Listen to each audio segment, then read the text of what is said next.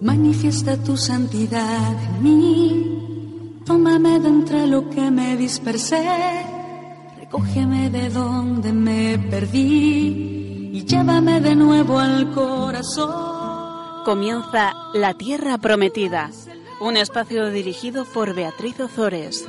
El agua pura, se transformará en mí. Tú eres el agua viva, tú eres el agua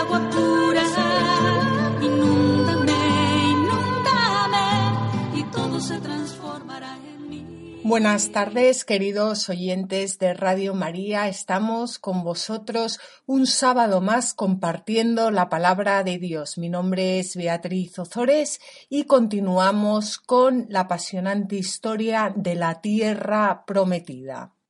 En el programa pasado veíamos cómo el pueblo de Israel, una vez purificado, cruza las aguas del Jordán. El pueblo sigue a los sacerdotes que a su vez transportan el arca de la alianza. Y nada más cruzar el Jordán, el Señor le pide a Josué que levanten un monumento, el monumento de Gilgal, con doce piedras que han sido pisadas por los sacerdotes mientras cruzaban el Jordán.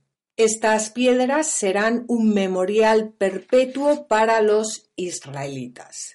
Pues el pueblo sale del Jordán el día 10 del mes primero y acampa en Gilgal al oriente de Jericó. A continuación, el pueblo es circuncidado por orden expresa del Señor, ya que para celebrar la Pascua el pueblo tiene que estar circuncidado y no había sido circuncidado en Egipto, como ya habíamos visto antes. Pues bien, hoy comenzamos el programa en el capítulo 5 de Josué, versículo 9. Pero aquí ocurre algo que tenemos que tener en cuenta, y es que cuando llegamos al capítulo 5 del libro de Josué, versículos 9, 12, que son los que vamos a leer ahora, estos versículos se proclaman en la liturgia de la Iglesia. ¿Cuándo? El cuarto domingo de Cuaresma del año C. Y esto es muy importante porque, como ya sabéis, bueno, no sé si lo sabéis, para los que no lo sabéis, pues así ya también lo vais a saber, en los tiempos fuertes del año litúrgico, que son, eh, por ejemplo, cuaresma, adviento, eh, fiestas, solemnidades, las lecturas, la- las lecturas de los domingos coinciden la primera lectura con la segunda lectura y con el Evangelio. Es decir, forman toda una unidad. Es cierto que en algunos, en algunos domingos no forman una unidad, coinciden la primera lectura con el Evangelio, pero en los tiempos fuertes, las tres lecturas, la primera, la segunda y el Evangelio, junto con el Salmo, que responde a la primera lectura, forman una unidad. Es decir, que lo que vamos a leer ahora es lo que se proclama el cuarto domingo de Cuaresma y forma una unidad con el Salmo responsorial que también leeremos a continuación, con la segunda lectura y con el Evangelio. Y vamos a ver, vamos a leerlo primero, vamos a explicarlo y vamos a ver la importancia que esto tiene, porque es algo fundamental para que nosotros aprendamos a leer la Biblia. La Biblia Está muy bien leerla, está muy bien estudiarla, pero el culmen de la Biblia es siempre proclamarla en la liturgia. Por eso es muy importante ver cómo la Iglesia, como nuestra madre la Iglesia, proclama los textos de la Biblia y cómo forma una unidad con eh, las, lecturas entre sí, de tal forma que ella misma se hace maestra de cada uno de nosotros y es ella la que nos enseña a leer las Sagradas Escrituras, la clave para leer las Sagradas Escrituras y cómo debemos integrar esas eh, Sagradas Escrituras en nuestras vidas. Vamos a comenzar leyendo el capítulo 5 del libro de Josué, versículos 9 al 12, pero que como ya hemos dicho antes, lo vamos a hacer en forma de primera lectura que se proclama en el cuarto domingo de Cuaresma, año C. Primera lectura. Lectura del libro de Josué. En aquellos días el Señor dijo a Josué, Hoy os he despojado del oprobio de Egipto. Los israelitas acamparon en Gilgal y celebraron la Pascua al atardecer del día catorce del mes en la estepa de Jericó. El día siguiente a la Pascua, ese mismo día, comieron del fruto de la tierra, panes ácimos y espigas fritas. Cuando comenzaron a comer del fruto de la tierra, cesó el maná. Los israelitas ya no tuvieron maná, sino que aquel año comieron de la cosecha de la tierra de Canaán. Palabra de Dios. Bueno, pues fijaos qué impresionante es esto, que el texto bíblico se actualiza totalmente en la liturgia. Cuando es proclamado en la liturgia se hace actual y no solo actual, sino que se hace eficiente. Por lo tanto, cuando nosotros leemos esto en la liturgia y el Señor dice le dice a Josué y nos dice a cada uno de nosotros, hoy os he despojado del oprobio de Egipto, es porque realmente hoy nos ha despojado del oprobio de Egipto. ¿Cuál es el oprobio de Egipto? El oprobio de Egipto es que en Egipto el pueblo no estaba capacitado para celebrar la Pascua que es, por supuesto, figura de, la, de, nuestra paus, de nuestra Pascua, de la Pascua de Jesucristo, de la muerte y resurrección de Jesucristo, del paso de la Pascua, paso a la vida eterna en la que nos lleva a todos nosotros y que nosotros celebramos en la Eucaristía. Bueno, pues el oprobio de Egipto es no poder celebrar a Dios, no poder celebrar la Pascua, no poder celebrar en nuestro caso la Eucaristía. Pero hay algo en este texto que a mí me llama muchísimo la, la atención y que, que me encantaría comentar aquí, porque yo creo que muchas veces nos falta como una especie de mente bíblica para, para, ver las cosas. La Biblia al final es la palabra de Dios. Si nosotros pudiésemos ver las cosas, sentir, eh, gustar, escuchar con esta palabra, pues tendríamos la gran suerte de poder ver las cosas según Dios y no según los hombres. ¿Por qué estoy diciendo esto? Porque, bueno, ahora acabamos de tener un, sínodo, hemos pasado por un sínodo en el que se han tocado varios temas sobre la familia y uno de los temas que se ha tocado es el tema de la, de la comunión a los, a los divorciados vueltos a casar. Yo, por supuesto, no pienso entrar en ese tema porque no es mi campo y además, em, bueno, este programa trata sobre Antiguo Testamento, pero sí quiero, sí quiero decir algo que para mí es muy importante porque lo leemos en, en estos textos. Dice el Señor que los israelitas acamparon en Gilgal, cruzan el Jordán, acampan en Gilgal, Dios les acaba de despojar del oprobio de Egipto y celebran la Pascua. Celebran la Pascua al atardecer del día 14 eh, del mes en la estepa de Bueno, pues al día siguiente de la Pascua, ese mismo día, nos dice la Biblia que comieron del fruto de la tierra, panes ácimos y espigas fritas. ¿Por qué? Porque el pueblo ya puede, ya, ya, ya ha llegado a la tierra prometida, ya se ha purificado y ya puede celebrar la Pascua en la tierra prometida.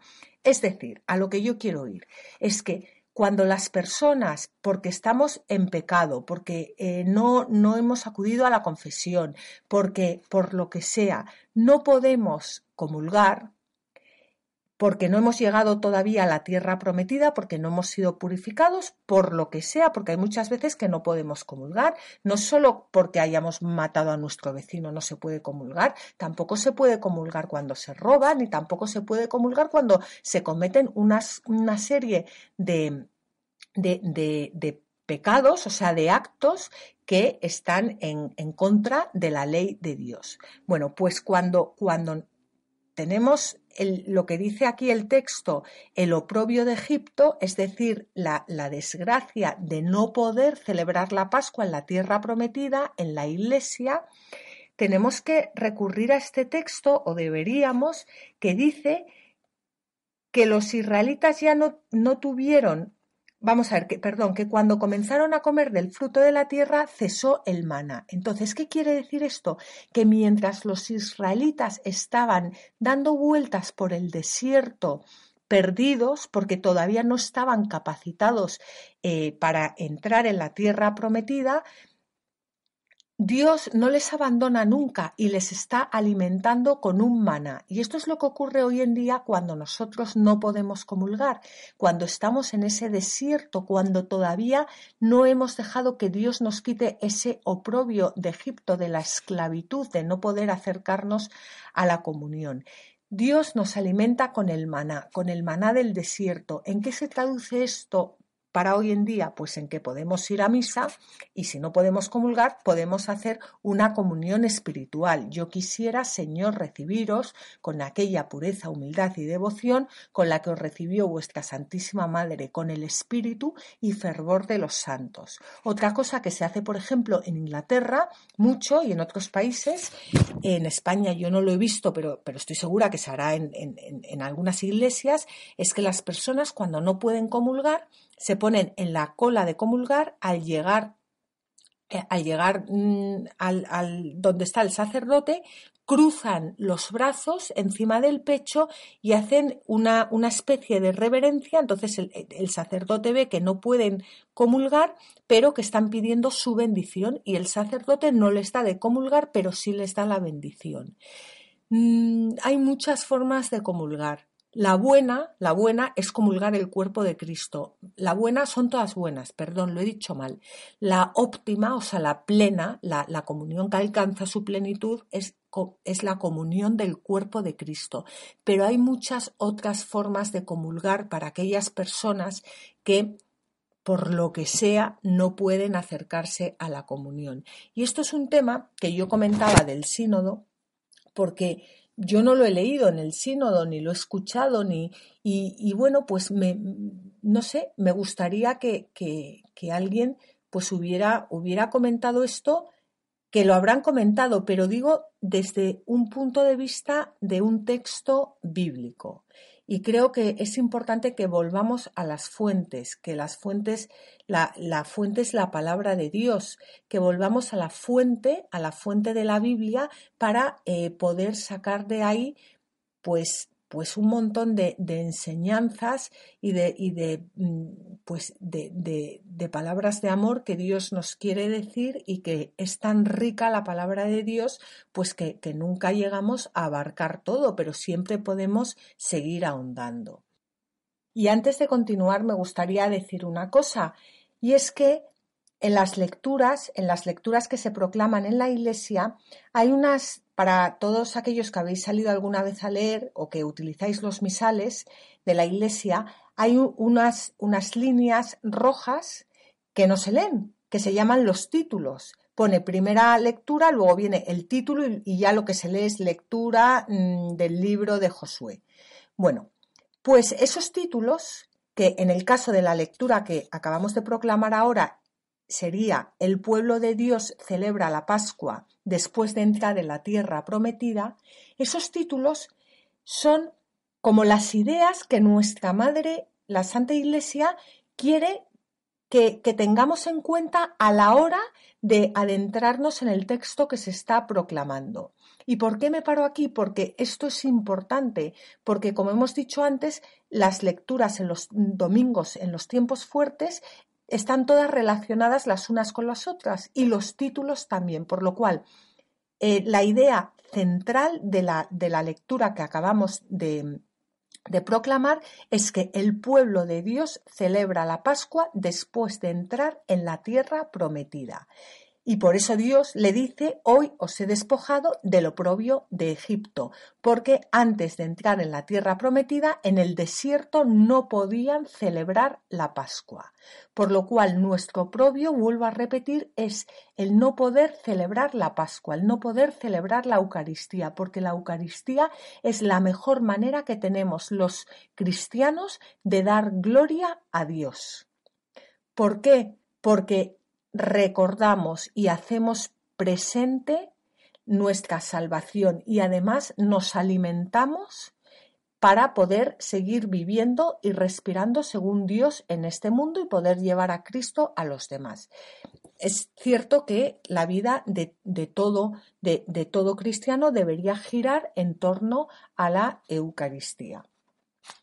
Ahora vamos a ver cómo nosotros, el pueblo de Dios, después de de escuchar este texto que ha sido proclamado, deberíamos responder, como en realidad nunca vamos a responder lo que deberíamos responder, la Iglesia que lo sabe porque es madre, lo que hace es poner en nuestra boca lo que deberíamos responder a ese texto.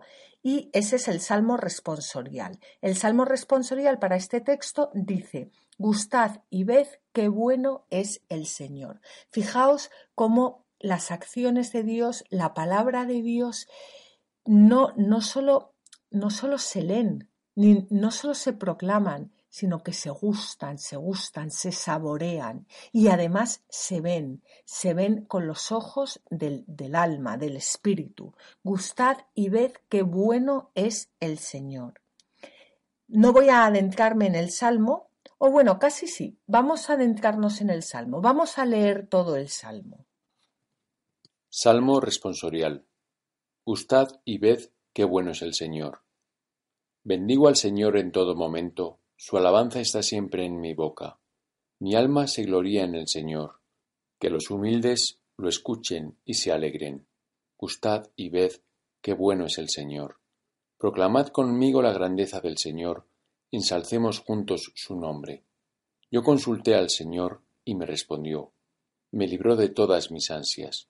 Gustad y ved qué bueno es el Señor. Contempladlo y quedaréis radiantes. Vuestro rostro no se avergonzará. Si el afligido invoca al Señor, Él lo escucha y lo salva de sus angustias. Gustad y ved qué bueno es el Señor. Pues aquí lo tenemos. Gustad y ved qué bueno es el Señor. Y ahora llegaríamos a la segunda lectura. De la segunda lectura esta vez sí que no la, voy, no la vamos a, a, leer aquí, pero solo os voy a leer el título. Y el título dice, Dios por medio de Cristo nos reconcilió consigo. ¿Qué quiere decir esto? Quiere decir que la reconciliación que nos salva viene a través de Jesucristo, que es la verdadera Pascua, la verdadera resurrección, el verdadero alimento y la verdadera tierra prometida que nos lleva a la vida eterna. Bueno, pues esta sería la segunda lectura, que es de la, de la, segunda carta del apóstol San Pablo a los Corintios, y que no vamos a leer, pero a quien le interese puede hacerlo. No tiene más que irse al cuarto domingo de Cuaresma, ciclo C, y de verdad que os lo aconsejo porque es una lectura preciosa, pero que como ya hemos dicho no nos da tiempo para leerla en el programa porque yo lo que quiero es ir directamente al Evangelio. Vamos a ver cómo la entrada en la tierra prometida supone la reconciliación con Dios por medio de Jesucristo, que es lo que nos indica la segunda lectura. Vamos al Evangelio. Primero, bueno, primero voy a leeros la aclamación antes del Evangelio que dice, me pondré en camino a donde estaba mi padre y le diré, Padre, he pecado contra el cielo y contra ti. Y ahora, a continuación, vamos a leer el Evangelio.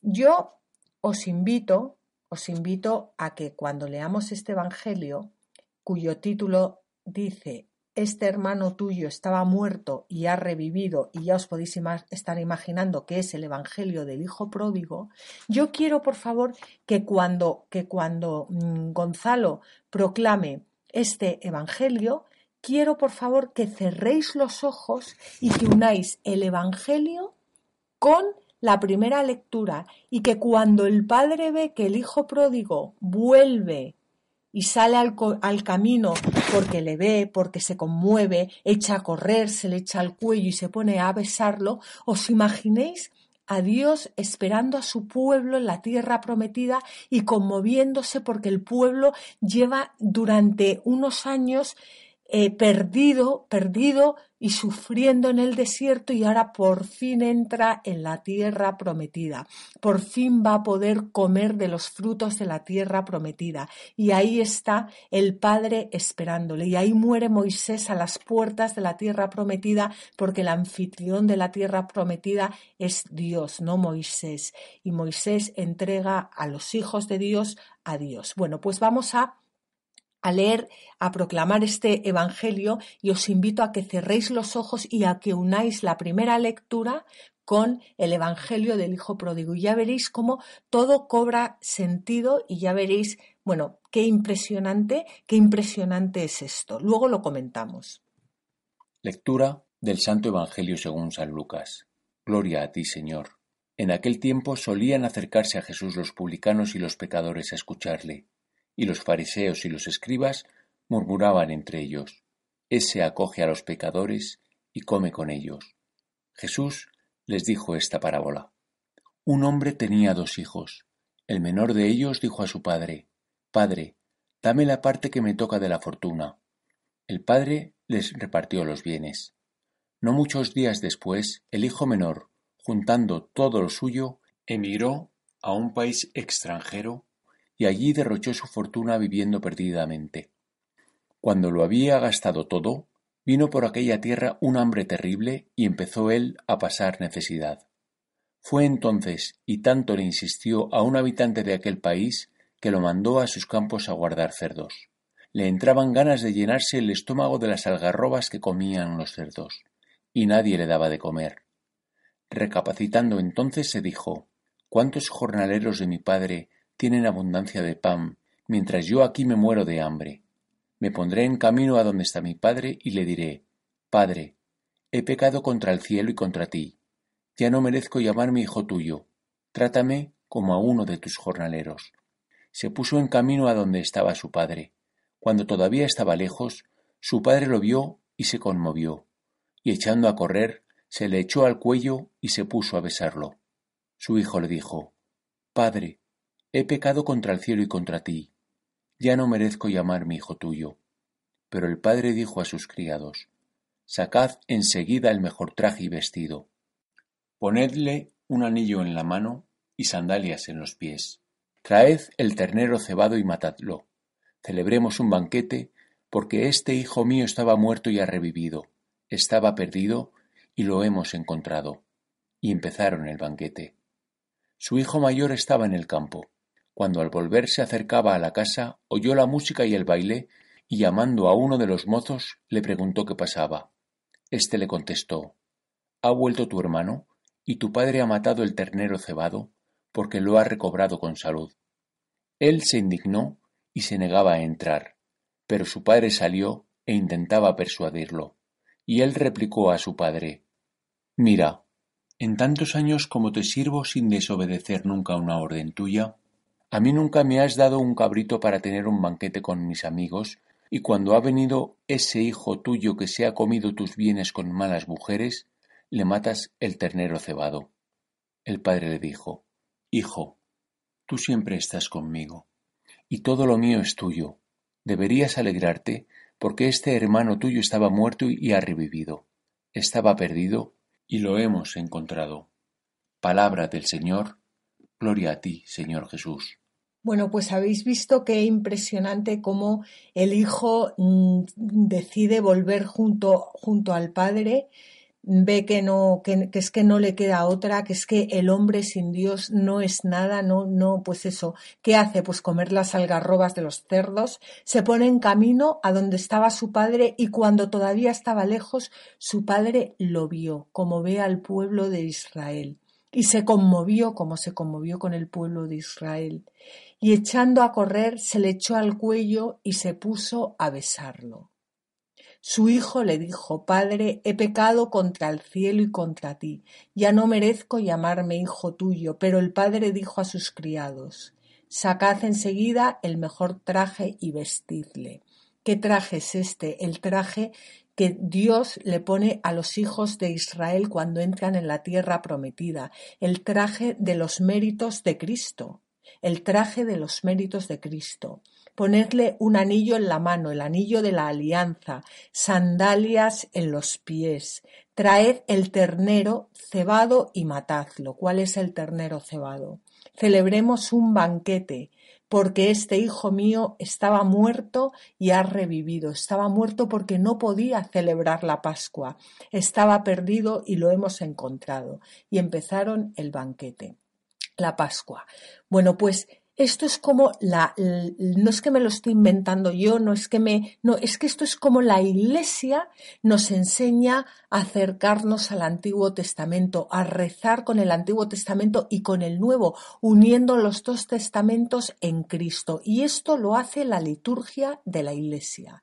Sobre todo, en los domingos y más sobre todo en los, en los tiempos fuertes. Ahí ya, ya no es que sea evidente, ahí ya es que, es que se cae todo por su propio peso, vamos. Bueno, pues Así es como debemos acercarnos a la palabra de Dios. Y lo que decía antes, está muy bien conocer la palabra de Dios, está fenomenal, o sea, es maravilloso, pero de nada nos sirve conocer la palabra de Dios si eso no nos sirve para celebrarla en la liturgia de la iglesia, porque ahí es donde la palabra se hace presente y donde Dios actúa con todas sus fuerzas en, la Eucaristía y en los sacramentos y donde, donde nos ponemos en presencia de Dios para alabarle, para bendecirle, para glorificarle y para que Él nos alimente y nos sane y nos dé la vida eterna.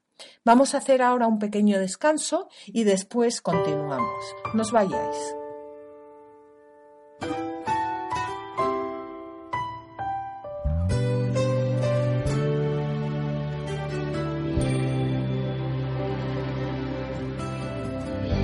Ha sido largo el viaje, pero al fin llegué. Llegó a mis ojos aunque lo dudé. Fueron muchos valles de inseguridad los que crucé. Fueron muchos días de tanto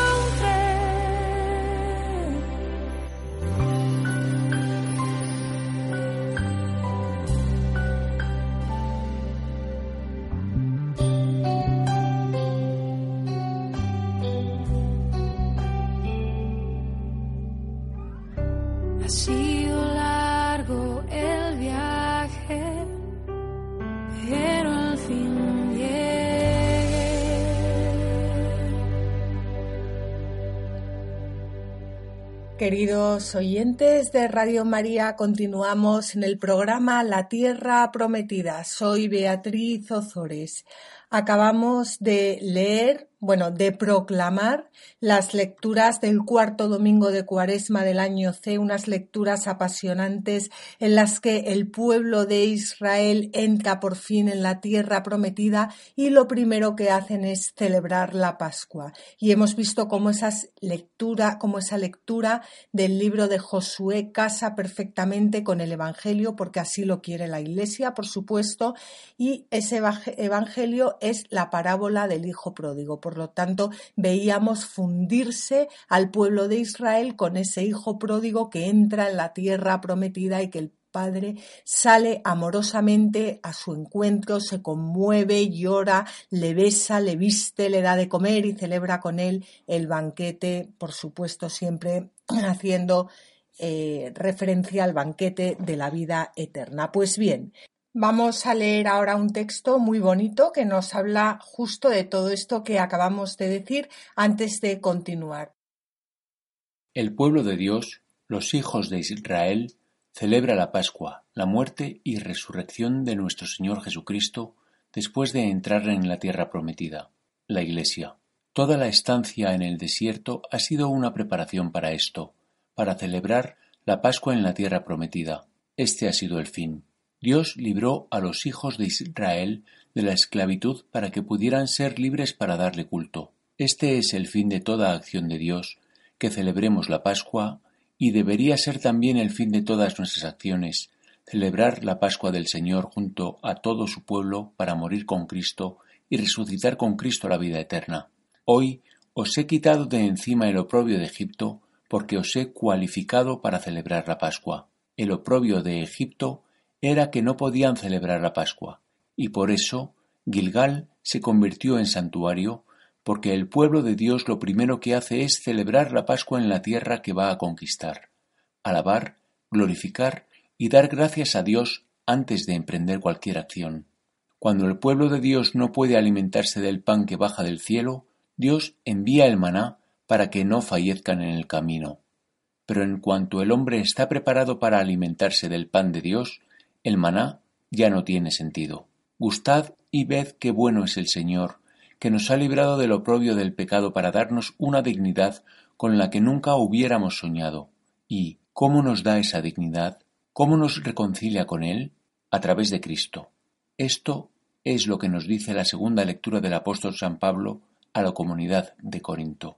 Y al reconciliarnos con Él, en Cristo nos hace criaturas nuevas capaces de Dios y nos capacita para actuar como enviados de Cristo, exhortando a otros a que se reconcilien con Dios y a que digan, me pondré en camino a donde está mi Padre, y le diré, Padre, he pecado contra el cielo y contra ti. Y Dios nos dice, Este hermano tuyo estaba muerto y ha revivido. ¿Quién participa en el banquete? El que ama a su hermano. Si quieres participar en el banquete, perdona de corazón a tu hermano.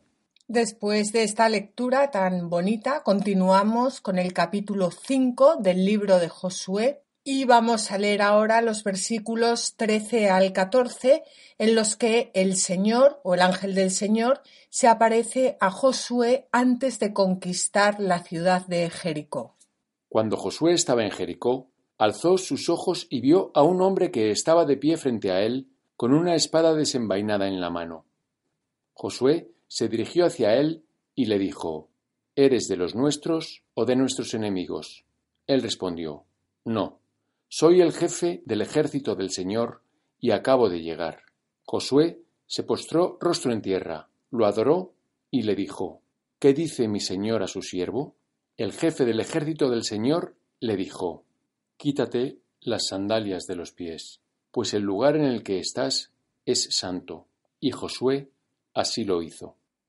La salvación del pueblo de Dios hemos visto que se realiza en dos actos, salir de Egipto y entrar en la tierra, sacar y meter. Los dos verbos son correlativos y son muy frecuentes en el Antiguo Testamento para describir la salvación. Ya hemos oído que el ángel los sacó y la promesa que el ángel los metería. Pues bien, ahora se cumple la promesa y se, cierra pues toda esa empresa comenzada con la salida de Egipto las palabras que el Señor dice a Moisés cuando se le aparece en el Sinaí, las repite ahora el ángel a Josué. La tierra en que se encuentran es terreno sagrado, es la tierra del Señor que se la entrega a su pueblo. Es como un santuario al que han de entrar descalzos. Por lo tanto, ¿qué quiere decirnos aquí el texto? Que va a ser una entrada litúrgica, más que una entrada militar. Josué lo comprende, se descalza por respeto, por respeto a la tierra y adora a su Señor. En la persona de Josué todo el pueblo hace su primer encuentro en la tierra prometida con el Señor. Y vamos a leer un texto, un texto de Orígenes que nos habla sobre este pasaje que acabamos de leer. ¿Qué es lo que Josué nos enseña con esto? Aquello, sin duda, que dice el apóstol. No creáis en todo espíritu, sino probad si los espíritus vienen de Dios. Reconoció Josué, por tanto, no sólo que venía de Dios, sino que era Dios, porque no lo hubiera adorado de no haber reconocido a Dios. Pues, ¿qué otro es príncipe de la milicia de los poderes de Dios, si no es nuestro Señor Jesucristo? Porque toda milicia celestial, sean ángeles, arcángeles, virtudes, dominaciones, principados y potestades, todo esto que por medio de su persona ha sido hecho, milita bajo el mismo príncipe, que es príncipe de príncipes y que otorga a los príncipes el principado. Él mismo es, efectivamente, quien dice en el Evangelio, Te otorgo poder sobre diez ciudades, y en otro lugar, Te otorgo poder sobre cinco ciudades. Este es quien ha regresado después de asumir su reinado. Pues bien, el pueblo ya ha celebrado la Pascua, se les ha aparecido el ángel del Señor, están totalmente preparados para la toma de Jericó. Y una vez más, las instrucciones que el Señor está a punto de dar a Josué para la toma de Jericó no responden a movimientos de estrategia militar, sino que parecen más bien las disposiciones para preparar la solemne entrada en procesión del arca de la alianza en la ciudad de Jericó. Están repletas, como vamos a ver, de resonancias litúrgicas, como la preparación en seis días para culminar en el séptimo, o el transporte del arca precedida por sacerdotes que tocan las trompetas de carnero. El éxito de la operación dependerá de la fidelidad con la que se ejecuten los planes de Dios. Estamos en un texto que vamos a leer ahora en el capítulo 6 del, del libro de Josué, en el que el Señor va a dar una serie de instrucciones a Josué y una vez más las instrucciones, para entenderlas, tenemos que rezar. La Biblia no basta con leerla, la Biblia hay que rezarla, hay que saborearla y hay que, vivirla, experimentarla, porque si no se queda en un, pues, eh, pues eso, en, en, letra que mata, porque la letra, como dice San Pablo, mata, es el espíritu lo que da vida y lo que vivifica. Bueno, pues yo os invito a todos vosotros a que encontréis el espíritu de estas palabras que el Señor va a decir a Josué con las que el pueblo de Israel va a tomar la ciudad de Jericó. Jericó estaba completamente cerrada a causa de los israelitas. Nadie se atrevía a entrar ni a salir.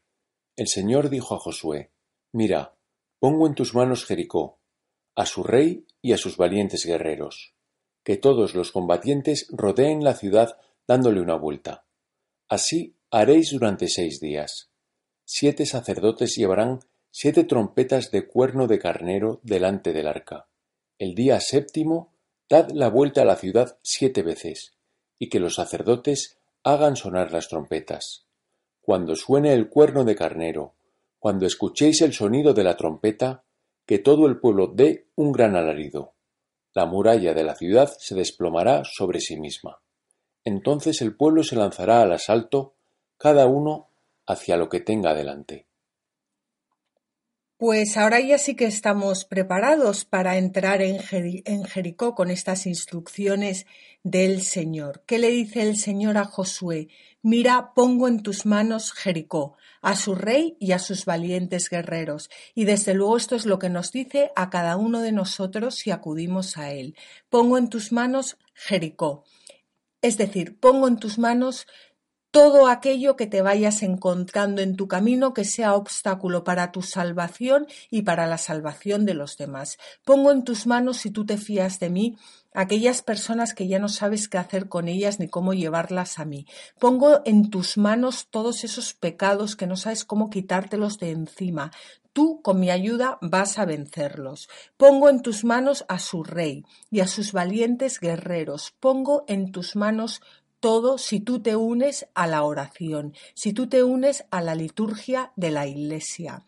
¿Qué es al final la liturgia de la Iglesia? La liturgia de la Iglesia gira en torno a la Eucaristía, a los sacramentos, que por supuesto, el, de todos los días, el, que nos da la fuerza para, para, derrumbar los muros de Jericó, es la Eucaristía.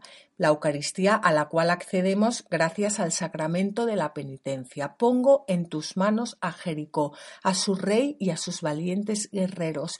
Tú entra en la liturgia de la Iglesia, reza, porque vamos a ver cómo Toda, esta toma de Jericó es una procesión litúrgica que va precedida por el Arca de la Alianza.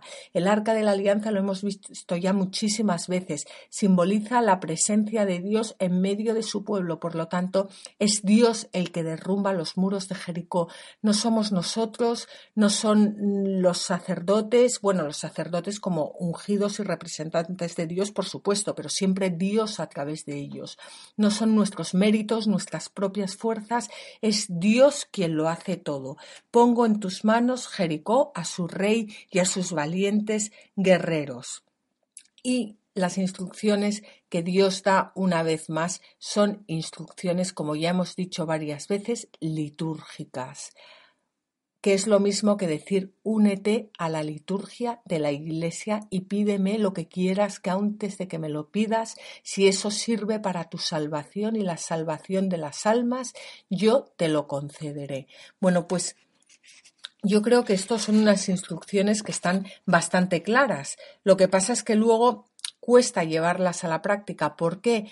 Pues yo creo que en el fondo, bueno, aparte de que por supuesto porque, porque bueno, porque todos tenemos ahí la carga esa de, del pecado original, pero aparte de eso, porque cuesta, porque, porque cuesta ser fieles al Señor, porque cuando nos creemos que ya estamos en camino tropezamos, porque porque encontramos siempre muchísimas cosas, todas buenísimas y estupendas o casi todas, pero que al final lo que nos alejan es de la oración, pues por esa serie de cosas que al final es pues, pues lo propio de los hombres. Mm, vamos a, vamos a parar aquí y vamos a continuar con la toma de Jericó en el programa siguiente, porque bueno, va a ser una conquista preciosa que, quiero empezarla desde el principio. Invitaremos a don Alfonso Sanz para que nos hable sobre el arca de la alianza, que él sabe mucho de esto y es un experto. Y eh, antes de, de terminar, tenemos la suerte de tener hoy con nosotros a Mónica Navarro. Mónica Navarro es de Alicante, es mm, colaboradora de Radio María y un día pues me escribió al programa diciendo que le gustaría colaborar en este programa y por supuesto pues mm, bienvenida Mónica, bienvenida eh, a, esta, a esta colaboración, estamos encantados todos de tenerte aquí con nosotros. Ella ha estudiado ciencias religiosas, le encanta todo lo que está relacionado con el pueblo judío y hoy nos va a hablar sobre la Declaración Nostra Aetate, nuestro tiempo, que constituye uno de los documentos señeros del Concilio Vaticano II y trata sobre las relaciones de la Iglesia con, las religiones no cristianas. Bueno, desde aquí te damos las gracias, Mónica, por colaborar con este programa y por colaborar con Radio María. Y adelante, cuéntanos, cuéntanos eh, de qué trata esta declaración que yo creo que nos va a interesar muchísimo a todos. Buenas tardes, Beatriz, y buenas tardes a todos nuestros oyentes. El pasado 28 de octubre celebramos el 50 aniversario de la Declaración Conciliar Nostra Aetate, que significa nuestra época. Es un documento de suma importancia en las relaciones eh, de la Iglesia con el pueblo judío, pues supuso la normalización de estas relaciones después de tantos siglos de persecuciones, odios, incomprensiones. Como nos encontramos en un programa donde estamos pues, estudiando las escrituras hebreas, pienso que sería interesante pues, eh, conocer un poco ¿no? Eh, este, este, documento. Nuestra etate nació en el, Concilio Vaticano II y eh, nos habla este, este documento acerca de las relaciones de la Iglesia con las religiones no cristianas. Es el documento más breve de todos los del Concilio Vaticano II y está dividido en cinco partes. La segunda parte eh, nos habla eh, principalmente del budismo y del hinduismo, la tercera del islam, mientras que la cuarta, que es la más larga, se centra en religión judía. El origen de este documento lo encontramos en la audiencia que el Papa Juan XXIII concedió en el año 1960 al historiador francés, al historiador francés de origen judío, Jules Isaac.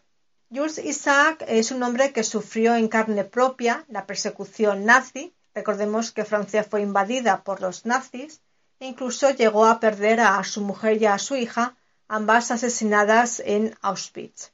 Ante tal horror, eh, Isaac eh, se, preguntó el por qué, ¿no? el porqué de, de este odio durante siglos y siglos hacia los judíos, ¿no? El porqué de este antisemitismo que había llegado a su culmen eh, con el, holocausto o la Shoah, que así es como la denominan los, los judíos. Así que eh, Isaac mm, lo que hizo, bueno, decidió eh, pues empezar a estudiar los evangelios en el griego original, ¿no? Pues para evitar así pues toda traducción errónea, ¿no? Eh, o un texto manipulado del eh, texto eh, bíblico. años más tarde, cuando Juan XXIII le, concedió esta audiencia, Jules pues, había redactado una serie de, documentos que mm, para la, audiencia que iba a tener con Juan XXIII, donde le exponía pues, sus opiniones, sus ideas y lo que él denominaba la enseñanza del desprecio. La enseñanza del desprecio era lo que la Iglesia había enseñado a, sus fieles acerca del pueblo judío, ¿no? Todos sabemos que durante siglos, ¿no? Durante tiempo, la Iglesia pues había enseñado que el pueblo judío era un pueblo deicida, ¿no? Y esto es lo que eh, Isaac denominaba como la enseñanza del desprecio. Eh, Juan XXIII eh, pues tomó estos documentos de Jules Isaac y se los pasó al cardenal Bea, en aquel momento era el presidente del Secretariado para la Unión de los Cristianos. En este secretariado se había creado una comisión que estaba encargada de examinar pues especialmente las, eh, relaciones entre la Iglesia y el pueblo judío, con vistas a la redacción de un documento eh, conciliar. Eh, hay que señalar que el cardenal Bea tuvo que enfrentarse a muchísimas dificultades porque en aquel momento pues no todo el mundo estaba conforme con eh, la elaboración de un documento que eh, tratase las relaciones de la Iglesia con el pueblo judío. De hecho, cuando el concilio terminó, el cardenal Bea llegó a decir que, bueno, si hubiera podido prever todas las dificultades que íbamos a encontrar, no sé si hubiera tenido el valor de emprender esta tarea. Nuestra etate es un documento que tiene una característica eh, que es propio de él, ¿no? y es que a diferencia del resto de los documentos del Concilio eh, Vaticano II, en los que eh, se incluyen referencias a textos de los padres de la Iglesia o, o textos de otros concilios, el, nuestra etate no tiene pues ni, eh, ni, o sea, ni textos, eh, o sea, no tiene referencias a textos patrísticos ni a textos de otros concilios, sino que se apoya fundamentalmente en la Sagrada Escritura. Ahora vamos pues a, a meternos un poquito en lo que es el, el, texto, lo que es el documento, en el punto cuarto que hemos, hemos dicho antes, es el que está dedicado a la religión judía. Al inicio de este punto cuarto leemos que la Iglesia recuerda los vínculos con los que los, cristianos estamos espiritualmente unidos a la raza eh, de Abraham, ¿no?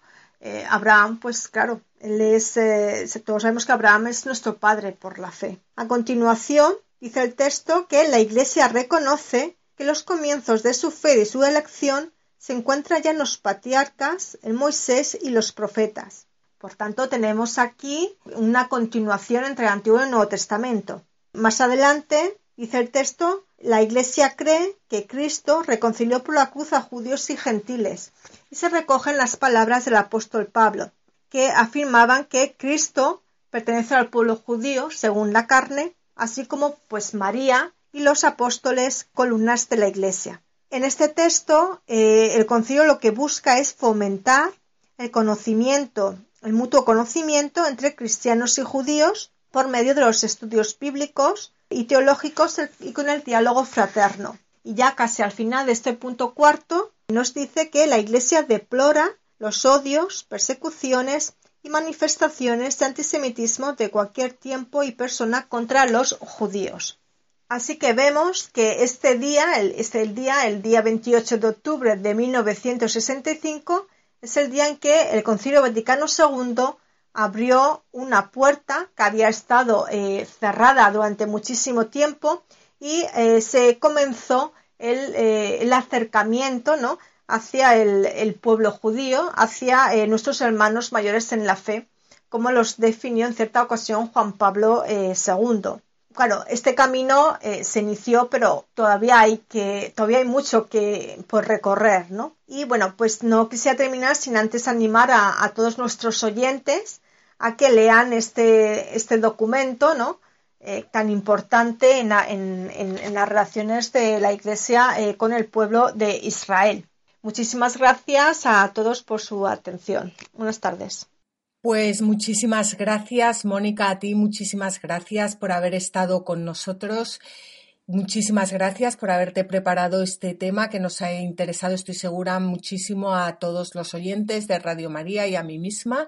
Y aquí terminamos nuestro programa.